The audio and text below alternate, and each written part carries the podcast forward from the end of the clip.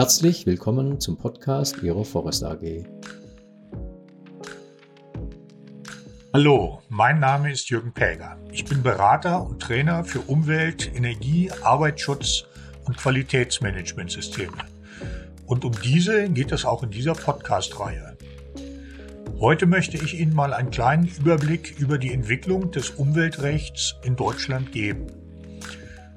Details zu den einzelnen Vorschriften kommen dann in weiteren Folgen dieser Reihe. Damit es Umweltrecht geben kann, muss es ja zunächst einmal Umweltschutz geben.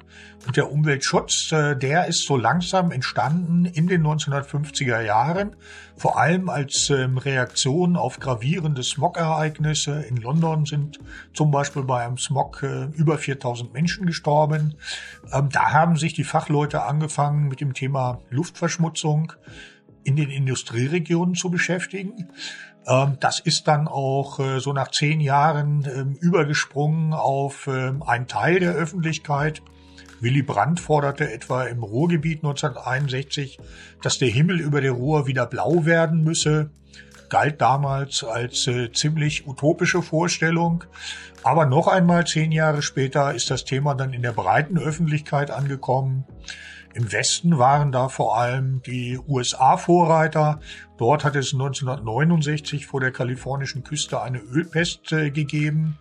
Bei New York hat ein Fluss gebrannt, der Cuyahoga. Und äh, das hat dazu beigetragen, dass 1970 am Earth Day im April über 20 Millionen Amerikaner für mehr Umweltschutz demonstriert haben.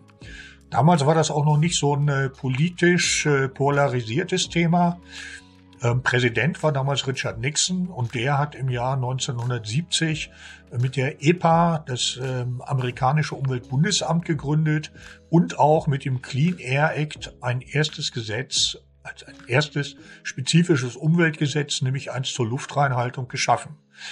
Und das hat dann auch äh, die inzwischen in Deutschland reagierende sozialliberale Koalition ähm, inspiriert, die 1971 ein erstes Umweltprogramm ähm, verabschiedet hat und äh, dort äh, ja Handlungsbedarf identifiziert hat. Unter anderem gab es in Deutschland 50.000 wilde Müllkippen. Ähm, es gab die Smogprobleme in Industriegebieten. Es gab äh, Schaumberge auf den Flüssen. Und all das ist dann mit den ersten Gesetzen angegangen worden.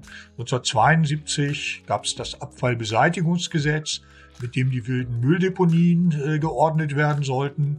1974 das Bundesemissionsschutzgesetz, ein Gesetz zur Luftreinhaltung. Und 1976 wurde das Wasserhaushaltsgesetz neu gefasst und der Gewässerschutz hat eine ganz prominente Rolle erhalten. Das ging auch zurück äh, alles auf äh, Beratungsgremien, die gegründet worden waren.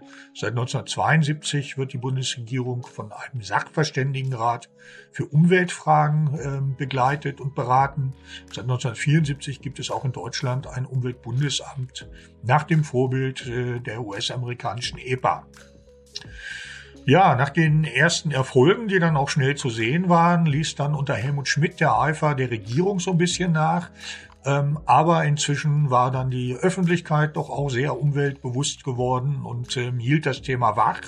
In den 1980er Jahren hat uns vor allem das Thema Waldsterben beschäftigt. Hintergrund waren Schwefeldioxidemissionen, zum Beispiel aus Kohlekraftwerken. Ähm, die Schwefeldioxid, das hat sich dann ähm, durch hohe Schornsteine in die Luft gebracht, wo es lange blieb. Mit dem ähm, mit dem Wasserdampf in der Atmosphäre zu Schwefelsäure verbunden, die dann durch Regen, äh, daher das Stichwort Sauerregen, auf die Erde gekommen ist, in Skandinavien die Seen hat versauern lassen und in Deutschland eben zu Waldschäden geführt hat. 1985 kam als Thema das Ozonloch dazu. 1986 der Reaktorunfall von Tschernobyl. Der hat dann dazu geführt, dass der Umweltschutz in ein eigenes äh, Bundesumweltministerium ausgelagert wurde. Und außerdem hat ab, hat ab 1986 auch noch das europäische Recht eine größere Rolle gespielt, denn mit der einheitlichen europäischen Akte hat die IG Gesetzgebungskompetenzen im Umweltschutz ähm, erhalten. Ja, 1989 kam dann die deutsche Wiedervereinigung ähm, und äh, die DDR ähm, ist in den Blickfeld des Umweltschutzes geraten. Da waren äh, die Situationen in vielen Bereichen noch viel schlimmer als äh, vorher im Westen. Ähm, die Fünfjahrespläne haben immer eine größere Rolle gespielt als die Landeskultur, wie der Umweltschutz in der DDR hieß. Braunkohlenutzung und äh, vor allem auch die Chemieindustrie in der Region um Bitterfeld haben zu großen Umweltproblemen geführt. Allerdings gab es auch gute Ansätze, so das als Zero bekannte äh, Sekundärrohstoffsystem ähm, aber im Jahr 1990 äh, wurde dann mit dem Umweltrahmengesetz festgelegt, dass die DDR die, äh, das Rechts, äh, die Rechtsvorschriften der Bundesrepublik Deutschland übernimmt. Angestrebt war die Herstellung einer ökologischen Einheit, die sich aber äh, lange hingezogen hat aufgrund einmal der großen Umweltverschmutzung, zum anderen aber, weil auch äh, manche, die angesichts der hohen Kosten der Wiedervereinigung äh, für eine Pause im Umweltschutz eingetreten sind. Auch Versuche, das Umweltrecht in einem Umweltgesetzbuch zu vereinheitlichen, sind in den 1990er Jahren gescheitert. Ja, in den 2000er Jahren stand dann die Energie- und Klimapolitik äh, im Vordergrund. Äh, Im Jahr 2000 hat die rot-grüne Bundesregierung einen Atomausstieg beschlossen, 2002 in Gesetzesform gegossen.